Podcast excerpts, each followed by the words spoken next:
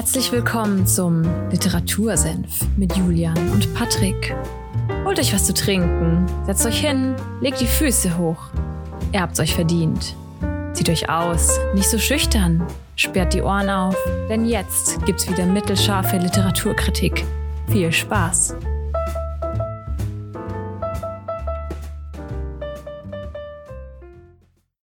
Hallo und herzlich willkommen beim Literatursenf. Es ist der 5. September. Ihr hört Folge 68, meine ich. Korrigier mich bitte, Patrick. Und damit geht's, gehen die Grüße raus nach Fulda. Ja, einen wunderschönen Sonntag und du hast mehr als nur recht, es ist die Folge 68. Ja. Und es ist Ja. der 5. September. Ja, schon September, ne? Gestern war noch Mai. Ges äh, gestern war noch Mai, ja, die Zeit verfliegt. Schön, dass ihr wieder dabei seid, schön, dass ihr wieder eingeschaltet habt zu einer neuen Folge Literatursenf. Und heute haben wir einen Weltbestseller dabei. Oder ich habe einen Weltbestseller dabei. Letzte Woche schon angekündigt. Und zwar geht es heute um Der Junge im gestreiften Pyjama. Oder The Boy in the Strip Pyjamas. Also wirklich eins zu eins äh, von Englisch auf Deutsch übersetzt. Ich glaube, das, das habe ich vorher noch nie gehört, dass das, dass er, das passiert ist, glaube ich. Oder ich kenne kein Buch, das Ja, meistens, genauso ich, besetzt also wurde, irgendwie oder? ist es oft auch so, dass der Titel dann ein ganz anderer ist, ne? Genau. Also so ein bisschen aus, aus der Übersetzung raus dann auch, keine Ahnung, ein anderes Wording bekommt. Ja, da, äh, ist richtig. So zum Beispiel, äh, was mir als Beispiel hier nur einfällt, ist Hunger Games oder auf Deutsch dann die Tribute von Panem. ja, Ja, es macht schon irgendwie Sinn, wenn du das, wenn du das dann liest, aber es ist dann so, eine, du denkst so, hä? Äh, close enough. Ja, es ist nah dran auf jeden Fall. Naja, wie auch immer, es geht heute um Der Junge im gestreiften Pyjama von John Boyne oder Boyne, ich weiß nicht, wie man ihn ausspricht. Meine Frage wieder, Julian, kennst du dieses Buch? Äh, ich glaube, den Titel kennt jeder, oder? Irgendwie. Den hat man bestimmt schon mal gehört.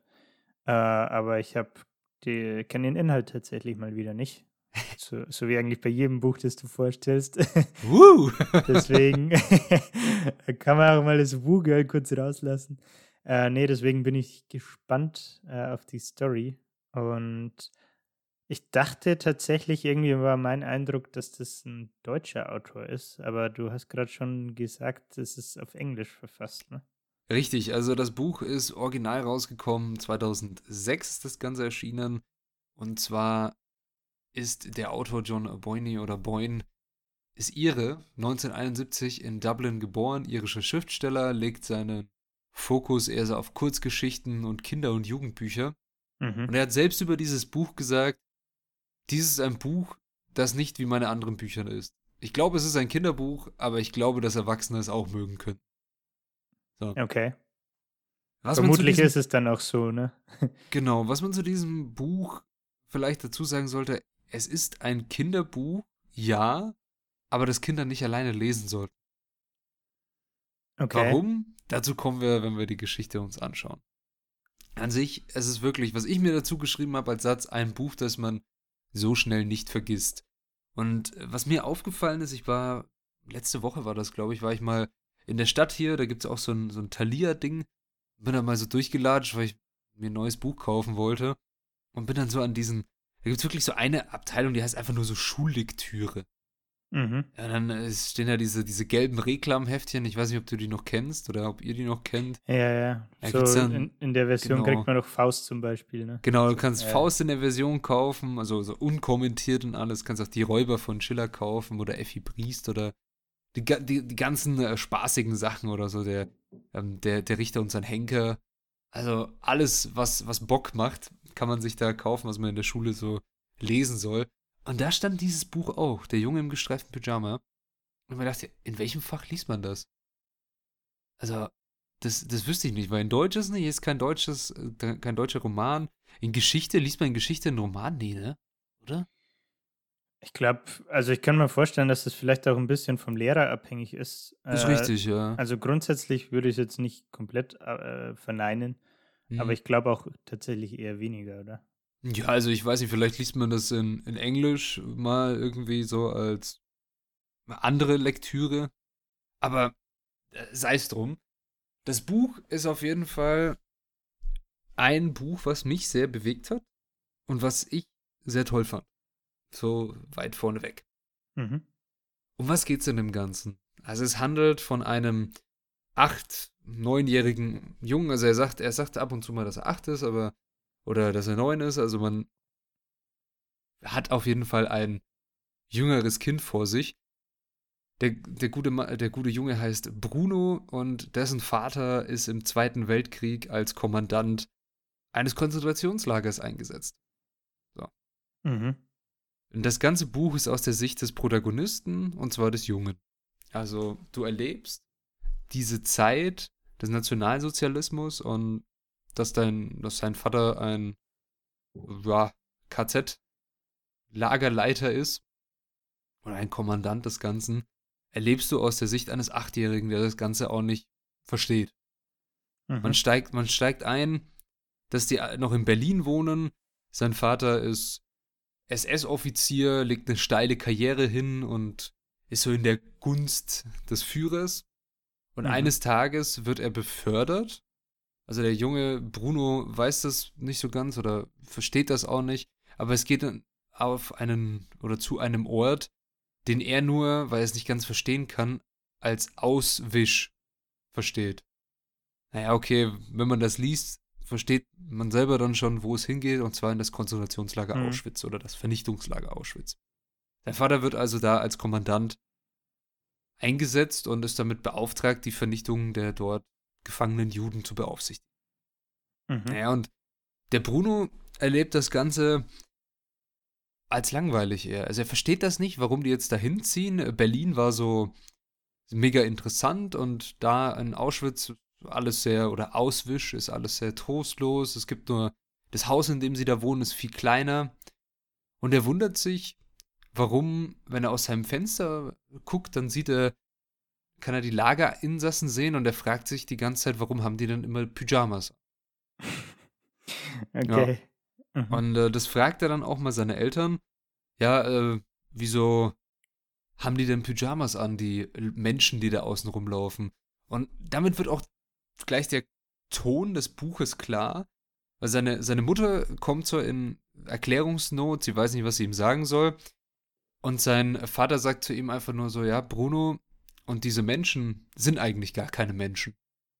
Und damit ist dieses Gespräch auch beendet. Also es wird nicht weiter darauf eingegangen, warum das so ist, sondern es wird ihm einfach klipp und klar gesagt, stell keine Fragen. Ja, okay. Und auch gleich diese, ich sag mal, Zweiklassengesellschaft ist auch nicht der richtige Begriff, aber du weißt, was ich meine. Diese, Genau. diese Abgrenzung von den Juden, ne? Äh, Oder Ja. von, den, von den Häftlingen äh, vom Konzentrationslager.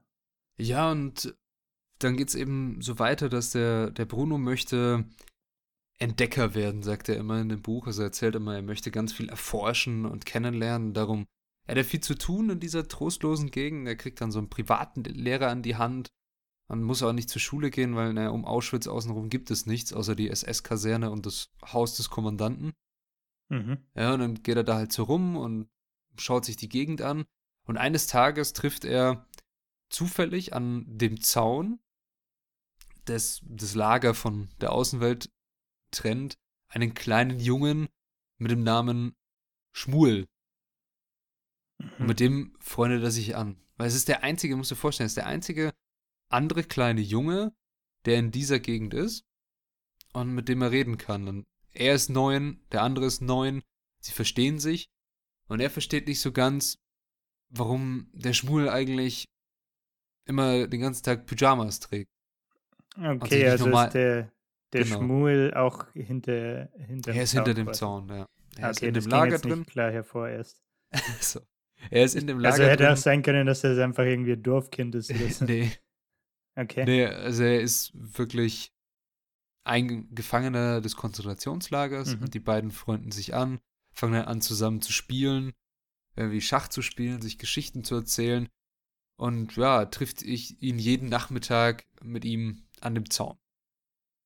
Und er fängt dann auch an, weil der Schmul sagt ihm immer, ja, dass er so, er wird immer dünner, das merkt der Bruno natürlich und der Schmul sagt, er hat großen Hunger Mhm. dann bringt er ihm irgendwann mal Essen mit.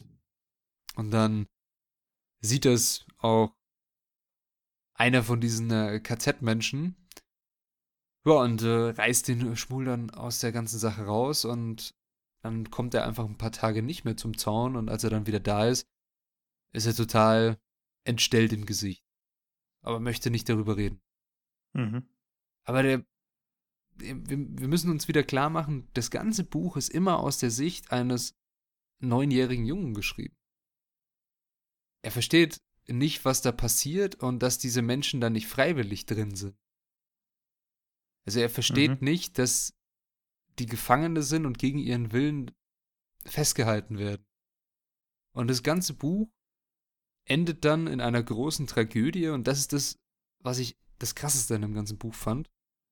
Und ich nehme jetzt das Ende einfach vorweg. Also Spoilerwarnung und so weiter und so fort. Schon wieder. Schon wieder. Aber äh, man muss das Ende hier vorwegnehmen, weil es sonst nicht so wirkt. Und trotzdem, obwohl ihr das Ende jetzt wisst oder wissen werdet gleich, dieses Buch ist ein wirklich sehr, sehr bewegendes Buch, auch in der deutschen Übersetzung.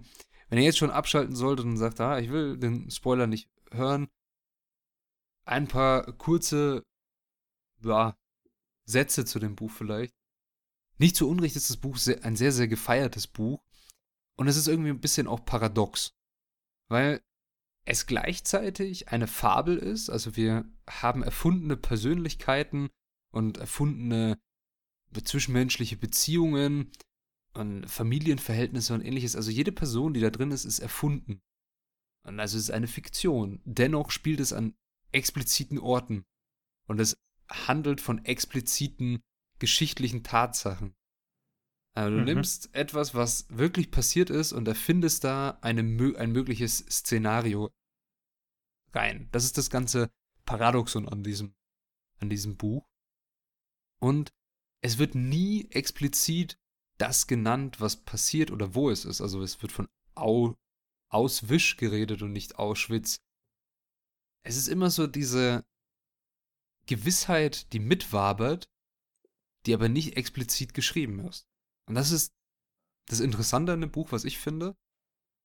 Und was noch paradox ist an der ganzen Sache, es handelt von den schlimmsten Sachen, die sich Menschen in der Geschichte angetan haben. Der Holocaust. Oder die an Menschen andere Menschen angetan haben. Aber dennoch handelt das Buch auch von Freundschaft und Zuneigung zwischen Schmuel und Bruno.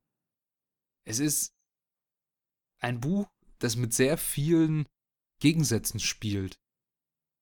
Und die Schönheit, beziehungsweise die menschliche, wie nennt man das bei den, bei Kindern? Äh, Kinder sind, Juli, hilf mir. Äh, Kinder sind noch so unvoreingenommen. Ja, genau, unverblümt irgendwie so. Unverblümt. Genau, ja. die kindliche Unschuld, danke. Die kindliche ich Unschuld. Gern. es geht sehr um die kindliche Unschuld und dass Menschen nicht von Grund aus böse sind. Und dass ja. Menschen nicht böse geboren werden. So, um das vielleicht abzuschließen. Und es ist auch ein Kinderbuch, ja. welches auf jeden Fall Kinder nicht alleine lesen sollten. Also, wir kommen jetzt gleich zu dem Spoiler, wie das Ganze aufhört. Und ich denke, ihr wisstet schon, was passiert, beziehungsweise in welche Richtung es gehen könnte. Hast du noch, bevor ich den Spoiler rausballer, jetzt äh, abschließend noch äh, ja, tatsächlich. Also mich würde mal interessieren, wenn ich so den Titel höre Ja. und den Kontext habe, es ist aus der, also es handelt zur NS-Zeit, wäre meine Vermutung, dass es irgendwie, was weiß ich, 1950 erschienen ist oder so. Mhm. Äh, deswegen war ich etwas verwundert, äh, dass es wann 2006 rauskam. Und frage mich irgendwie, wie der Autor zu diesem ja doch schweren Thema kommt und sich entscheidet, darüber ein Buch zu schreiben. Das ist eine, eine, eine sehr gute Frage. Also er hat zu dem Buch gesagt, dass ihm die Idee kam, die kam ihm wie so, wie so ein Geistesblitz irgendwie.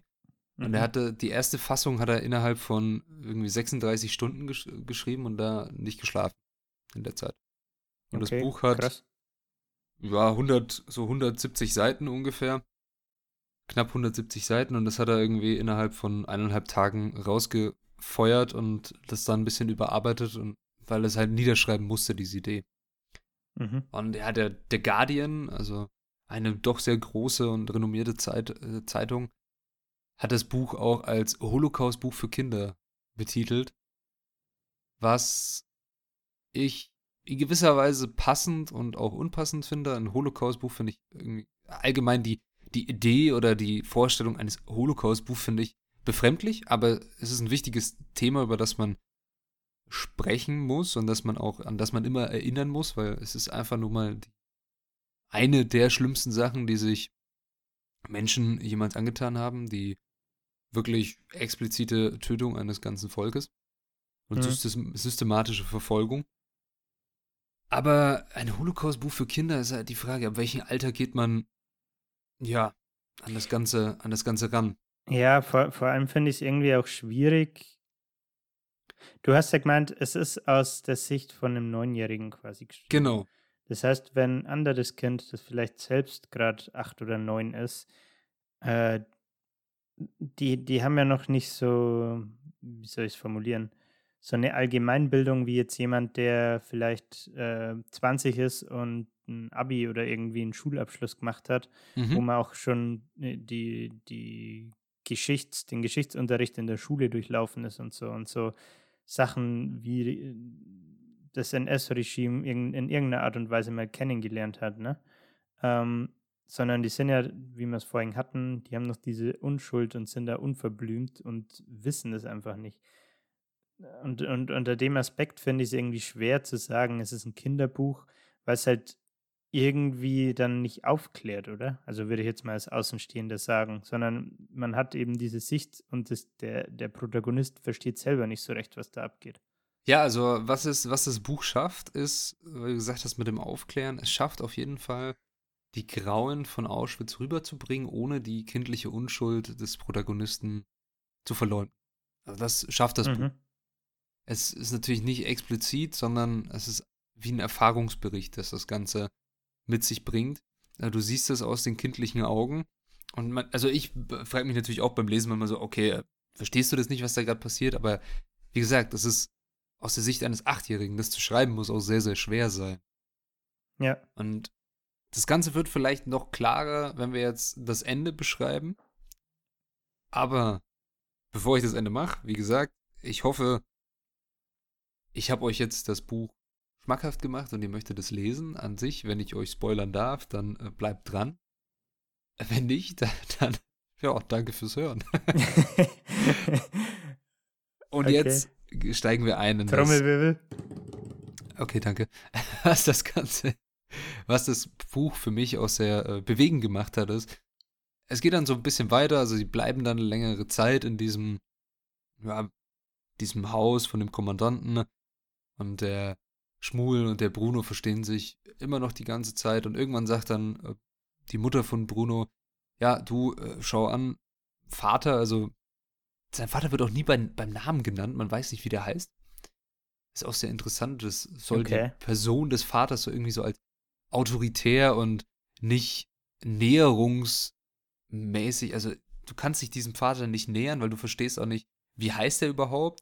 Bruno darf auch nie in das Arbeitszimmer von ihm rein, nur einmal. Weil es ist eine andere Szene, die können wir dann vielleicht nach dem Ende noch kurz darauf eingehen. Und das Ganze mit dem, mit dem Vater, beziehungsweise mit der Mutter, was sie dann meint, ist ja, schau an, ich will mit den Kindern wieder zurück nach Berlin, ich halte es ja nicht mehr aus. So, dann eröffnet Brunos Mutter das ihm und der Bruno fällt aus allen Wolken, weil der Schmuel ist sein bester Freund geworden. Mhm. Und an seinem letzten Tag, ja, geht der Schmuel nochmal zu dem Zaun und der, äh, der Bruno auch und sie treffen sich da. Und der Schmuel hat dem Bruno auch einen gestreiften Pyjama besorgt, weil der, ja, Schmuel hat ihm erzählt, dass er, sein, dass er seinen Vater, der auch in dem Lager ist, nicht mehr finden kann. Dass der verschollen ist. Und der Bruno möchte ihm natürlich helfen, ihn zu finden. Mhm. Dann streift er diese Häftlingskleidung über, klettert unter dem Zaun durch und ist dann eben auch in dem Lager Auschwitz, schaut aus wie alle anderen, weil er diese Häftlingskleidung trägt und stafft dann mit dem Schwul durch das Lager durch. Ja, und dann wird ihm eigentlich klar, was da für ein Grauen herrscht, weil er sieht ja die Umstände, Mhm. wie die Verhältnisse des Lagers sind, ist davon abgeschreckt und will bald wieder auf die andere Seite des Zauns. Aber durch, doch plötzlich passiert dann, also es passiert dann eine Situation, die sehr oft vorkommt, dass alle ja, Gefangenen, die da so rumstehen, auf einmal marschieren sollen. Marschieren sie da mit, mit den Leuten und alle erkennen diesen Bruno natürlich nicht, weil er eben die Kleidung der Insassen anhat. Also sie erkennen nicht, dass das der Sohn des Kommandanten. Ja. Ja, und was passiert ist, dass die dann in so Lagerhallen rein geschickt werden von den Soldaten. Es regnet dabei auch, also verstehen sie auch nicht, was, wo es hingeht. Und letztendlich entpuppt sich das Ganze als die Gaskammern. Ja, und äh, Bruno und Schmu Schmuel und alle anderen Juden, die da gerade diese Ort und Stelle sind, werden dann zusammen vergast. Mhm. Ja, dann meint man, das Buch endet vielleicht, aber das Buch endet, nachdem erstmal wird äh, Bruno natürlich vermisst, er wird gesucht und überall sucht sein, ja, seine Mutter und sein Vater suchen ihn. Und ja, was sein Vater nach ein, einigen Jahren erst oder nach einigen Monaten erst begreift, ist, dass sein eigener Sohn in diesem Lager vergast wurde. Und das Buch endet dann damit, dass sein Vater von anderen Soldaten so weggezerrt wird, weil er ausrastet. Ja. Okay. Das ist das Ende. Krass. Also es ist eine Tragödie, es hat kein Happy End, sondern es hat wirklich diese, ja, die Schrecken von Auschwitz ganz gut dargestellt. Zwar, dass der Protagonist am Ende vergast wird. Das ist auch sehr. Die Szene möchte ich jetzt nicht unbedingt vorlesen, aber die ist, äh, hat es in sich. Hm. Also. Ist ja. auch ist auch ein Plot-Twist irgendwie, den ich muss, muss ich sagen, man jetzt nicht erwartet hätte. Also nee. gerade als Sohn vom Kommandanten eben, der ja, der, ich sag mal, das höchste Tier dann vor Ort ist quasi, ähm, dass sowas passiert, ist schon krass, aber mhm. gleichzeitig muss man das Ganze ja irgendwo auch wieder ins Verhältnis setzen, ne? Dass äh, bei den äh, bei den Juden fragt auch keiner oder hat auch keiner nachgefragt dann, ne? Und ja, die haben einfach ähm, das gemacht, was die Soldaten halt sagen. Ja. Sonst kriegen sie ja Schläge oder werden vielleicht auf der Stelle erschossen. Nee, aber ich meine jetzt, äh, weil, weil dann das Geschrei äh, groß ist, wenn auf einmal der Sohn vom, vom Kommandant äh, mitvergast wird, aber wenn ja. Millionen andere Menschen vergast werden, ich meine, ja, also, das weißt du, was ich meine? Dieses, genau, dieses Gleichnis so ein bisschen. Natürlich ist das paradox, aber wir erinnern uns an die Rassenlehre der Nationalsozialisten, für die, wie auch schon in diesem eingangs erwähnten Zitat, diese Menschen sind eigentlich keine Menschen, Bruno. Ja. Ja. ja. Und so endet das Buch dann. Uff. An sich kann man oder könnte ich jetzt noch oder was ich noch gerne machen würde, wäre eine Lesestelle, die ich rausgepickt habe, mhm. damit ihr oder du dir auch oder ihr euch vorstellen könnt, wie das ganze Buch geschrieben ist und wie man damit eigentlich, mit was man rechnen muss, wenn man aus der Sicht eines Neunjährigen ja, ein Buch liest. Das, also das würde mich auch tatsächlich interessieren, muss ich sagen, weil so, ich so die Befürchtung habe, dass mir das nach ein paar Seiten äh, gegen Strich gehen würde. Irgendwie. also, ich bin gespannt. Ja, ja, also. Wir steigen ein in eine Szene. Der Bruno ist hingefallen, hat sich das Bein aufgeschlagen und ein Hausdiener und der gleichzeitig auch Jude ist, der Familie, hat ihn verarztet und die beiden sind gerade in der Küche. Und Bruno mit seiner kindlichen Unschuld und seiner kindlichen Neugier unterhält sich halt auch gern mit den Leuten.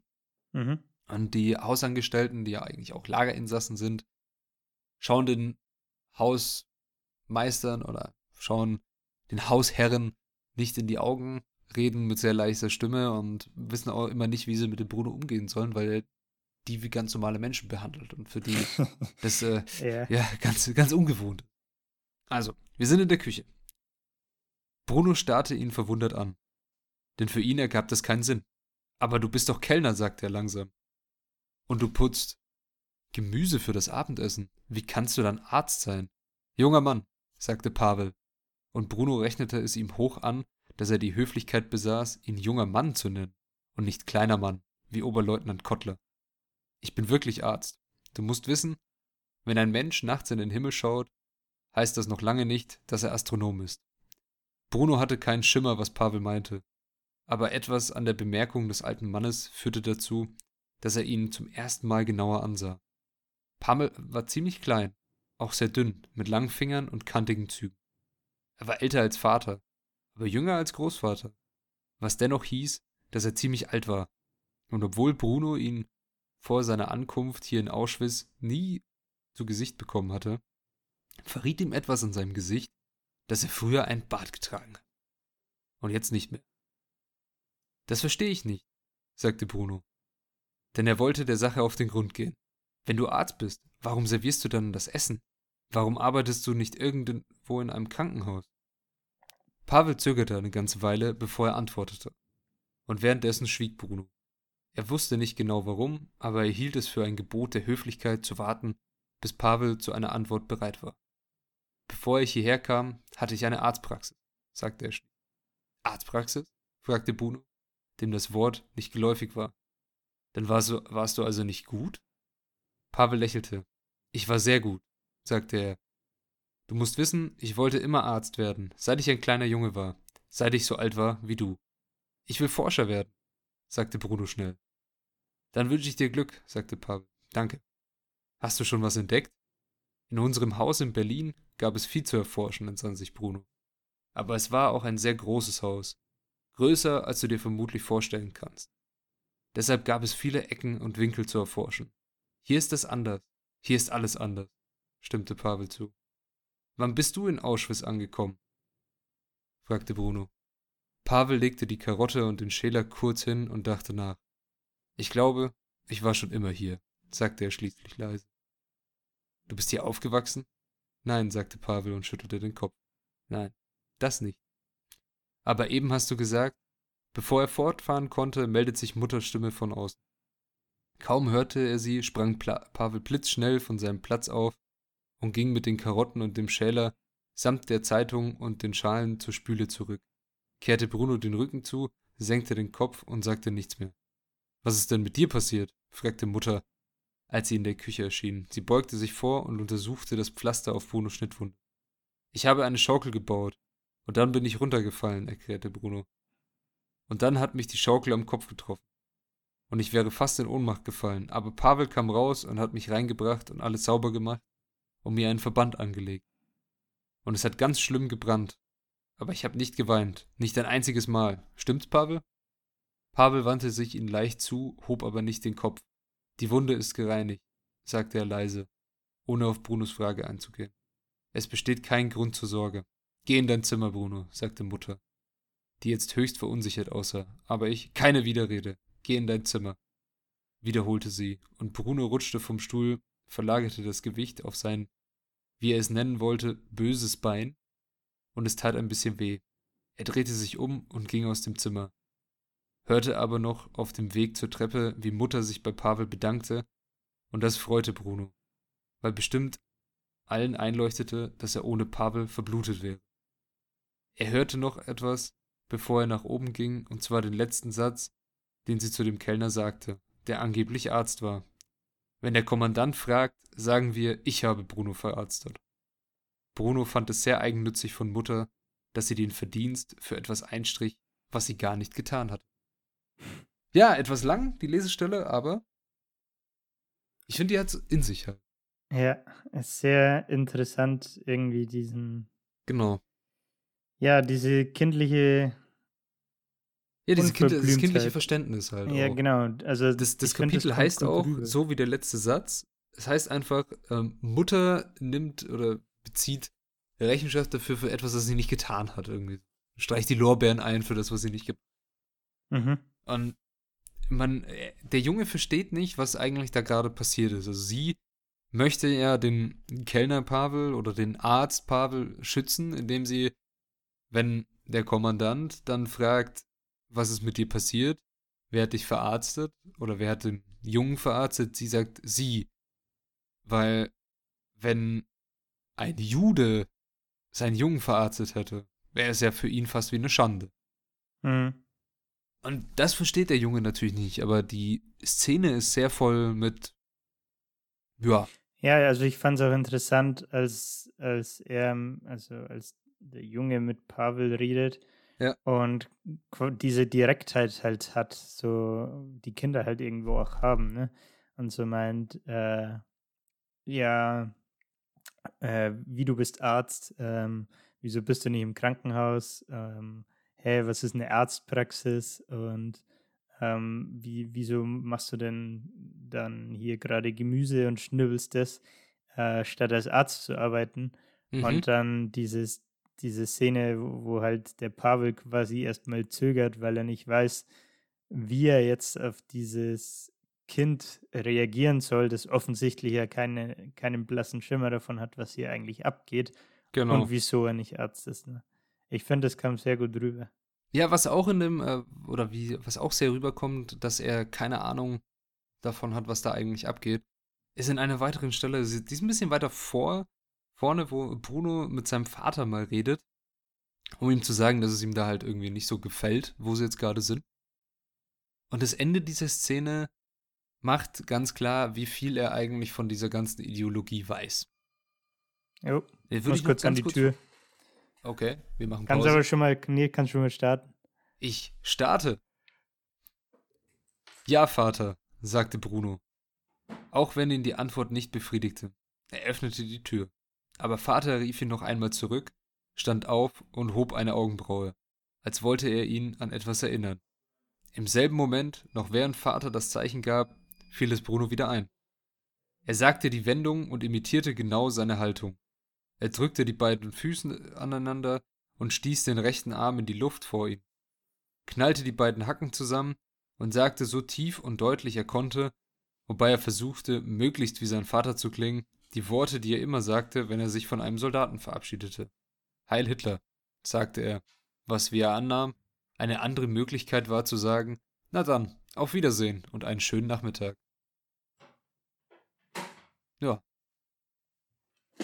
Sind Sie wieder da? Hallo.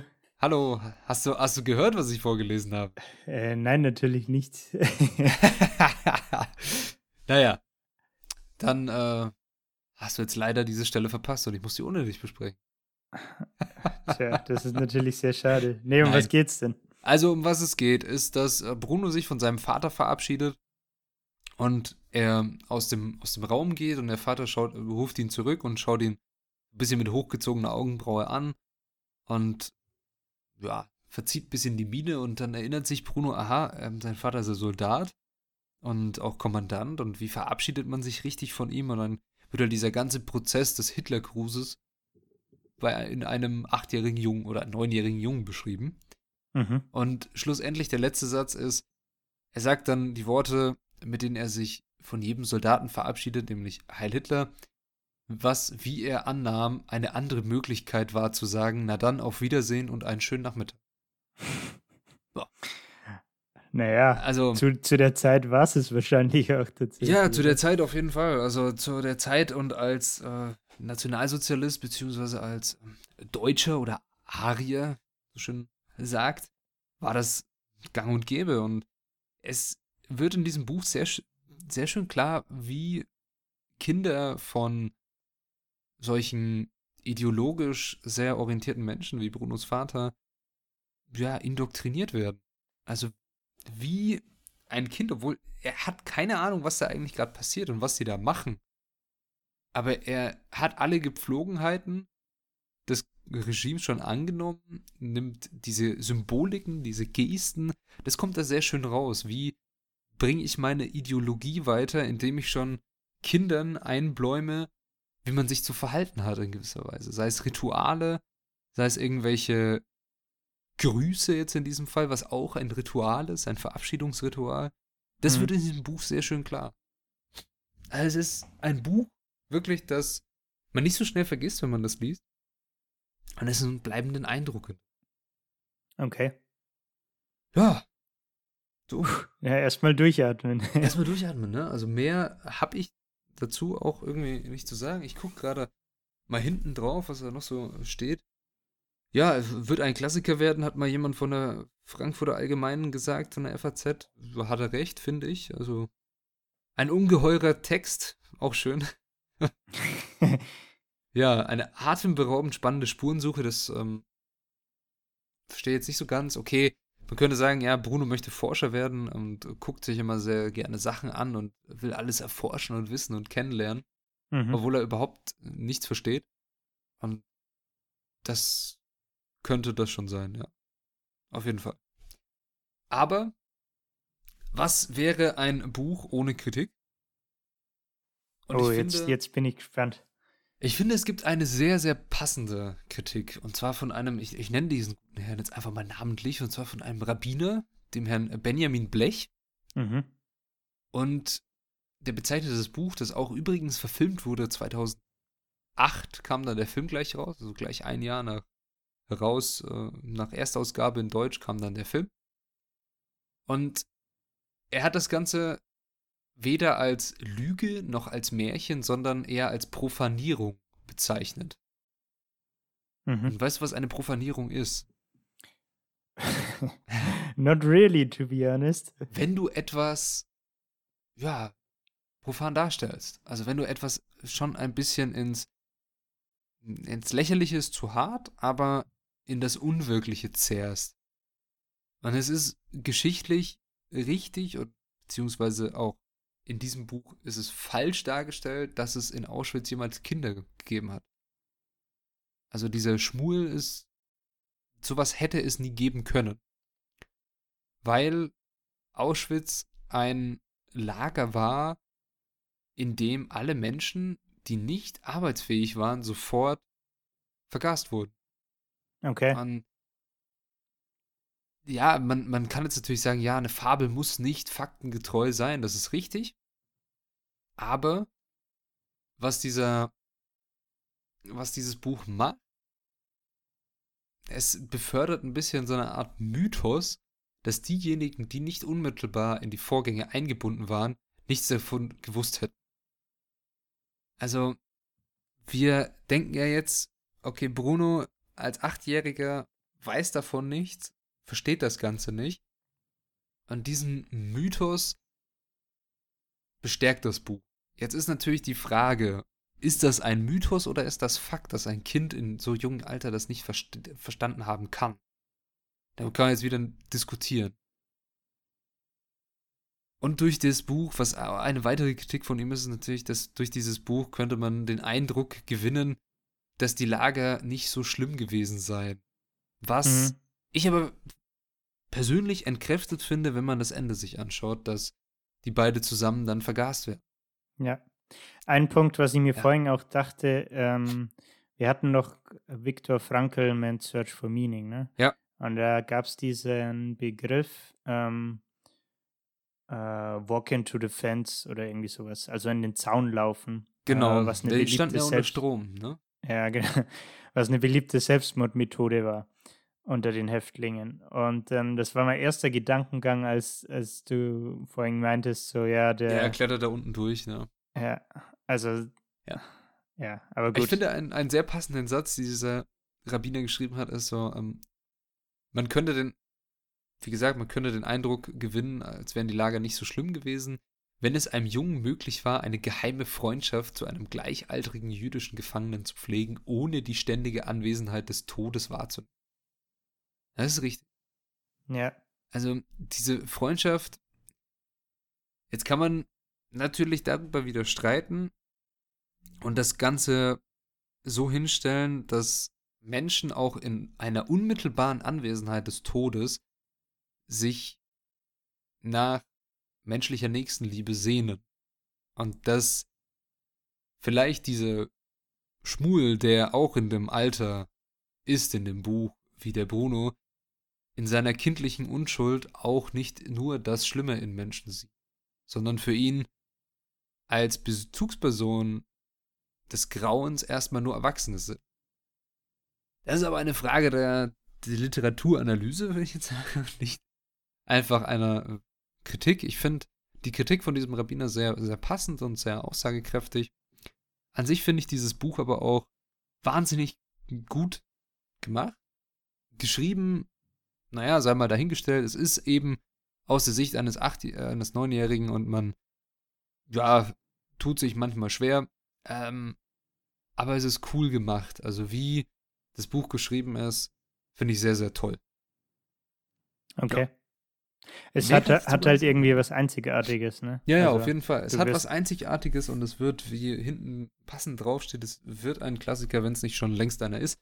Ich meine, das Ganze ist jetzt schon 14 Jahre alt und äh, wir sprechen jetzt, nee, 16 Jahre, nee, 15, sorry, 15, ach hey. Zahlen fliegen durch die Gegend. Es ist 15 Jahre alt, wenn es 2006 in Englisch rauskam. Es ist immer noch ein äh, cooles Buch und ich würde es jedem nur ans Herz legen, das Ganze mal zu lesen. Ja, wenn ihr es in der Schule lesen müsst und ihr habt euch jetzt diese Folge dafür angehört, Grüße gehen raus. Ich habe euch kein passendes Zitat äh, rausgenommen. Ja, vielleicht doch diese, diese Szene mit äh, seinem Vater ist sehr, sehr aussagekräftig und auch die mit Pavel. Aber es gibt noch viel mehr Szenen und da kann ich euch nur ans Herz legen, die selbst zu entdecken und das Ganze einfach selbst zu lesen. Hast du es auf Deutsch dann auch gelesen? Ich habe es auf Deutsch gelesen. Ja. Ich habe es auf Deutsch gelesen, weil ich, wie du auch dachte, es ist ein deutscher Autor und ein deutsches Buch. ja, ja, okay. Aber äh, ist es tatsächlich nicht. Also das hat mich auch sehr überrascht. Ja.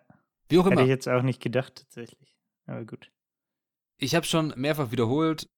Ich finde das Buch cool. Von mir gibt es auf jeden Fall eine Empfehlung dafür. Lest es einfach mal. Lasst euch, macht euch euer eigenes Bild. Wenn ihr es nicht lesen wollt, es gibt auch einen Film dazu. Der ist aber nicht so gut. Das Buch ist wesentlich besser. Okay. Punkt. Bei, wo wir gerade beim Thema sind, wenn ja. du äh, schon über Filme redest, ich habe die dunkle Seite des Mondes den Film. Ich habe ihn mir auch angeschaut. Ich und ich finde schrecklich um einiges schlechter als das Buch. Äh, ganz schlimm ist der Film. Ganz schlimm. Ja. also wirklich, äh, keine gute Kritik würde ich dafür raushauen. Nee, ich auch nicht. Echt schlecht. Ja. Naja. Ja, haben wir das auch geklärt. Jetzt meine Frage an dich, Julian. Was machen wir nächste Woche? Äh, das kann ich tatsächlich noch nicht ganz sagen. Ich Ei. würde gerne über Curtis Jackson sprechen. Äh, das Problem ist, ich bin noch nicht mal bei der Hälfte vom Buch. Und das heißt, oh. je, je, nachdem, wie, wie weit ich da komme, entweder das oder ich weiche auf was anderes aus. Äh, vielleicht äh, Patagonia mhm. ähm, mhm. und das Buch vom, vom Gründer dazu. Äh, ich würde sagen, wir, wir machen, wir machen Curtis Jackson und äh, weil es die Folge 69 ist, geht es um äh, Candy Shop. Lol. Was für eine Referenz.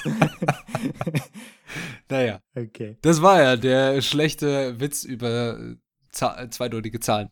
Ja. naja. In diesem Sinne, ich bin sehr gespannt, ob wir über Patagonia oder über Curtis Jackson reden. Das Buch heißt doch auch äh, Get Rich or Die Trying, oder? Nee, Hustle harder, Was? Hustle okay. Es geht ums Verdammt. Hustlen, Patrick. Hustle, ja, Hustle. Okay, es geht ums Hustlen. Ich dachte, der Film von ihm heißt so Get Rich or Die Trying, ne? Das also, ist korrekt, ja. Jawohl, Film und okay. Album, glaube ich, oder? Das Album heißt doch auch so. Ah, ich habe keine Ahnung. Ist es das, wo er so angeschossen wurde, weil sechsmal auf ihn geschossen wurde und er das dann als. Äh, Neunmal. Neunmal, okay, sorry. Falls äh, Leute, die nicht wissen, wer Curtis Jackson ist, das ist 50 Cent. ja, korrekt. In diesem Sinne, vielen Dank fürs Anhören. Von mir bleibt es weiter nur zu sagen, ich hoffe, die Folge hat euch gefallen.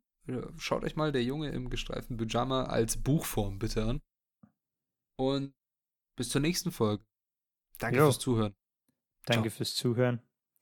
Äh, wir hoffen, wir, wir konnten euch bei eurer Schullektüre helfen. Spaß beiseite. Ich hoffe, die Folge war cool und wir sprechen nächsten Sonntag. Bis dahin. Cheers.